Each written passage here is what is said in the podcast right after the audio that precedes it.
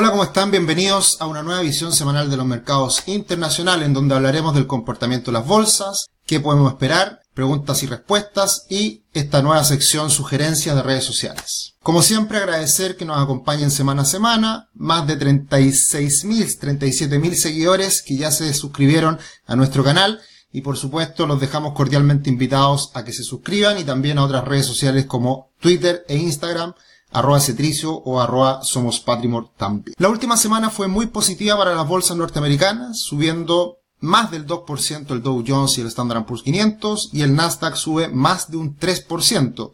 Sigue este rally imparable, subiendo las bolsas de manera importante y por supuesto con ello cae también el índice VIX, el índice del miedo, el índice del temor en los mercados, desplomándose más de un 13%. El Bitcoin muy estable la última semana y las materias primas también se recuperan con el crudo y el oro subiendo más de un 1% y el cobre ya se acerca a 4 dólares la libra subiendo más de un 3%, casi un 4% la última semana. Por supuesto el tablero está muy muy muy positivo y destacan las acciones tecnológicas de gran capitalización que siguen subiendo con Google más de un 4%, Microsoft más de un 2% y Nvidia no para de subir, cerca de un 7% la última semana, no para este rally alcista de esta acción que ya vale más de un trillón, como se ha dicho en las últimas semanas, y siguen aumentando de manera considerable los precios, los valores de esta empresa. Lo hemos dicho en las últimas semanas, altas valorizaciones y veremos lo que ocurre ahora con la temporada de resultados que se aproxima, comienza ya en estos días y veremos si estas valorizaciones dan cuenta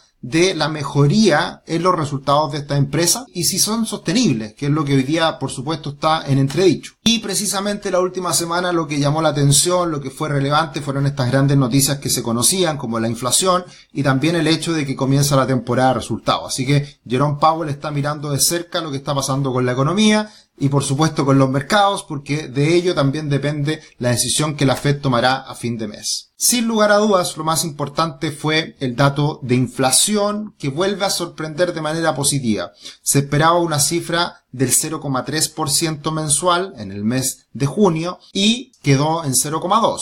Y eso lleva a que la inflación de los últimos 12 meses, que se esperaba en el 3,1%, quedó en el 3%, lo cual sin duda es una muy buena es una muy buena noticia y eso llevó a que el dólar a nivel global se desplomara, alcanzando los mínimos del año, los mínimos de ya más de un año, la, verdad, y eh, rompiendo los mínimos del año, que eran de enero-febrero, y eso sin duda que también está alimentando eh, la evolución positiva de los mercados a nivel internacional. Y luego, eso fue el día miércoles, el día jueves sale el índice de precio productor, que también está cayendo de manera muy importante, muy significativa. Por lo tanto, todas las cifras de inflación en general están mostrando una moderación relevante. Y acá podemos ver el gráfico de manera muy clara cómo la inflación anualizada de los últimos 12 meses de alcanzar un pic aproximadamente a mitad del año pasado en 9,1% en Estados Unidos, ahora lo tenemos en el 3%, ha sido una caída consecutiva bastante prolongada y que da cuenta de la moderación en la inflación y que todo lo que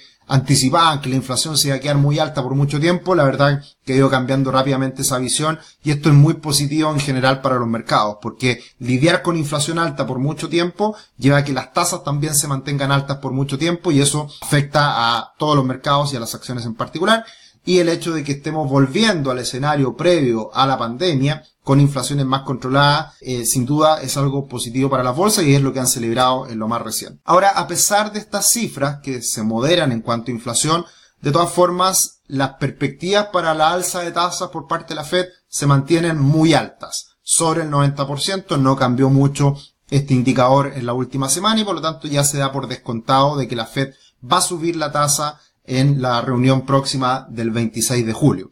Y esa sería, de todas formas, la última alza de tasa. Eso se contrasta con lo que ha venido diciendo Jerome Powell en que van a seguir subiendo las tasas y probablemente una más. No, el mercado venía anticipando la última y por todo lo que hemos visto en lo más reciente, esa debería ser finalmente la decisión de la Fed. No sabemos lo que va a pasar con el comunicado, no, no sabemos lo que va a pasar con las próximas cifras que vienen adelante, pero hoy día, nuevamente, el gallito lo está, lo está ganando el mercado versus los discursos de la Fed. Y por eso han perdido tanta credibilidad en el último tiempo lo que ha dicho Jerome Powell. En general, las veces que ha hablado Jerome Powell le afecta mucho a los mercados. Hay varias estadísticas al respecto y por eso es que eh, es muy probable que ocurra lo que finalmente el mercado venía anticipando. Una alza final y ahí una estabilización para luego el próximo año comenzar a disminuir las tasas. Y esto precisamente cambió en la última semana, que en el margen no es mucha la variación entre esta última alza de tasas,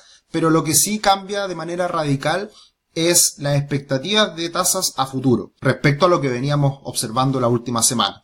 Ahí podemos ver cómo cambió a partir de estas cifras de inflación, cómo cambia la curva de expectativas de tasa de cara a futuro y ahí se ve una moderación importante, eh, mientras hasta hace algunas, hasta la semana pasada, las bajas de tasas comenzaban de manera más significativa por ahí por marzo, abril, mayo, esto se anticipa a el primer trimestre. Y ese es probablemente el gran cambio a partir de estas cifras de inflación. Y como les decía anteriormente, el dólar index cae con mucha fuerza, rompe los 100,8 puntos, que es el mínimo del año. Ese fueron los mínimos alcanzados en enero, febrero, y ahora estamos en mínimos de aproximadamente un año y medio atrás. Y el próximo objetivo que podría buscar el dólar index son los 99 puntos, aproximadamente un 1% más abajo que ahora. Se ve como poco, pero en divisas esto es mucho, porque los movimientos son más bien acotados.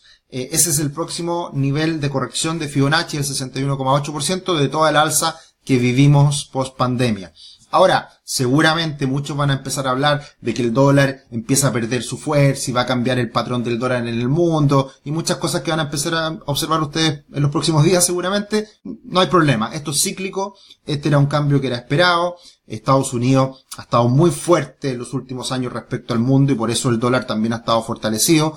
Pero eh, es normal que esto cambie y, y por ahora es solo una corrección. O sea, la verdad que mientras no rompa los 99 puntos es solo una corrección del gran impulso. Yo creo, yo espero que el dólar se debilite un poco más, lo cual va a ser bueno para los mercados a nivel global. Ya lo hemos visto en la última semana. Cuando el dólar cae, beneficia al resto del mundo en cuanto a las bolsas y también principalmente los mercados emergentes. Porque si el dólar cae, beneficia a las materias primas y eso depende mucho muchas economías emergentes. Así que esto es una buena noticia, pero insisto, es solamente un comportamiento cíclico que por ahora no, no dice mucho.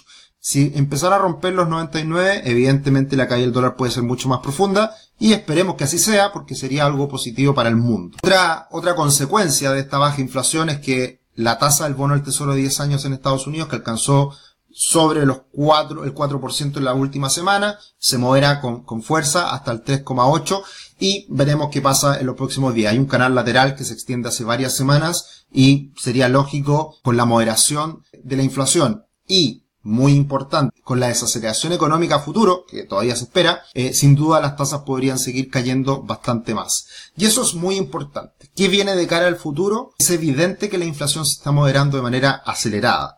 Y lo vemos en la inflación, lo vemos además en la inflación subyacente, que quita los volátiles, que también bajó de manera considerable la última semana. Muy importante, la variación del índice de precio productor, que en el último año se modera mucho más. De hecho, está en los últimos 12 meses con variación prácticamente nula. Y los precios de importación caen un 6% y los precios de exportación caen un 12%. Entonces, no es solamente algunos aspectos de la canasta o de la inflación general, sino que estamos viendo una moderación en los precios amplia.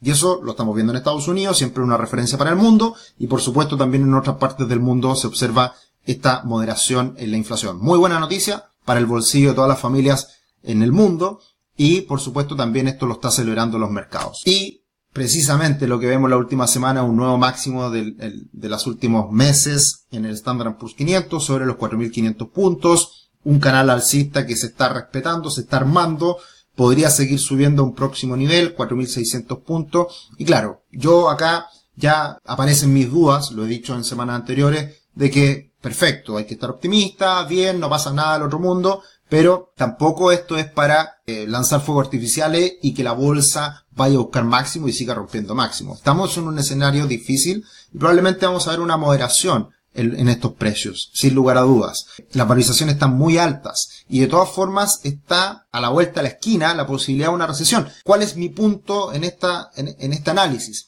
Es que yo no esperaba una gran recesión como muchos mencionaban, yo esperaba una desaceleración económica.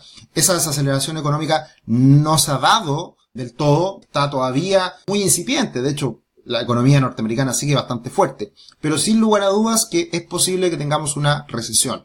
Pero esa recesión yo siempre he dicho que puede ser algo más moderado respecto a lo que muchos anticipaban como la gran crisis que se avecinaba. Y eso se puede empezar a observar en que evidentemente al costado izquierdo, si aumentan las tasas de interés de las tarjetas de crédito, imagínense el salto que se ha pegado en el último tiempo, de tasas de interés en torno al 16-17% en tarjetas de crédito en Estados Unidos, al 22%. Eso afecta al bolsillo de las familias como lo hemos visto también en Chile. En Chile probablemente hemos estado anticipándonos al mundo como nunca antes, por los retiros, por los IFE, etc. Y al costado derecho, Evidentemente, con un aumento en las tasas de interés de las tarjetas de crédito, cae el crédito, créditos de consumo. Cae el crecimiento en, en, en, la entrega de créditos y eso desacelera la economía. Y por lo tanto, hay muchas señales que anticipan una recesión hoy día están en niveles máximos no vistos en décadas, esta probabilidad de recesión por la inversión de la curva, que lo hemos hablado en otra semana, y por lo tanto esto es muy probable que ocurra, pero va a ocurrir ya no este año, sino que más probablemente hacia fines de este año, principio del próximo. Y ahí la Fed va a tener que actuar y bajar las tasas. Eso es lo que el mercado está anticipando. Recuerden, el mercado se anticipa entre 9 a 12 meses a lo que va a pasar con la economía. Por lo tanto, los mercados ya están muy optimistas porque en el corto, mediano plazo todavía la situación sigue bien, pero eso puede comenzar a cambiar cuando realmente las cifras empiecen a decepcionar en Estados Unidos. El futuro comienza hoy, conoce la primera plataforma de planificación financiera de Chile, crea tu cuenta gratis y con ella obtén una gift card de 25 mil pesos para comprar cursos en nuestras plataformas. Así que aprovechen esto, sigue estando ahí, muchas personas se siguen suscribiendo y planifiquen de manera correcta su futuro financiero. Acá estaremos para ayudar. ¿Qué podemos esperar de cara a la próxima semana? Pocas cifras relevantes. Lo más importante viene desde China, con el PIB de China del trimestre, del segundo trimestre. Perspectivas que son bastante más positivas de lo que veíamos anteriormente. Y acá, cualquier decepción puede impactar a los mercados. Pero bueno, sabemos que mala noticia en China puede ser buenas noticias para los mercados por el hecho de que pueden venir medidas de impulso a la economía como baja de tasas, entre otras más, eh, que suelen ser bastante intervencionistas China siempre. Y en Estados Unidos pocas noticias relevantes, siempre mirar las ventas minoristas, que podemos empezar a ver una desaceleración, todavía no es tan evidente, pero hay que estar atento a ello y también las peticiones semanales de desempleo que van a dar cuenta semana a semana, como lo hemos visto, impacto en los mercados porque es una señal anticipada lo que puede pasar con el mercado laboral. Muy importante lo que viene ahora, temporada de resultados, lo más relevante, los bancos grandes de Estados Unidos empiezan a entregar primero, el día miércoles viene interesante con Goldman Sachs, con Tesla y con Netflix. Siempre importante ver lo que hacen estas tecnológicas, ya que son el punto de partida para lo que viene después con las grandes tecnológicas. Y finalmente una comparación que ya hacíamos hace algunas semanas atrás, lo que muchos anticipaban, grandes crisis como la del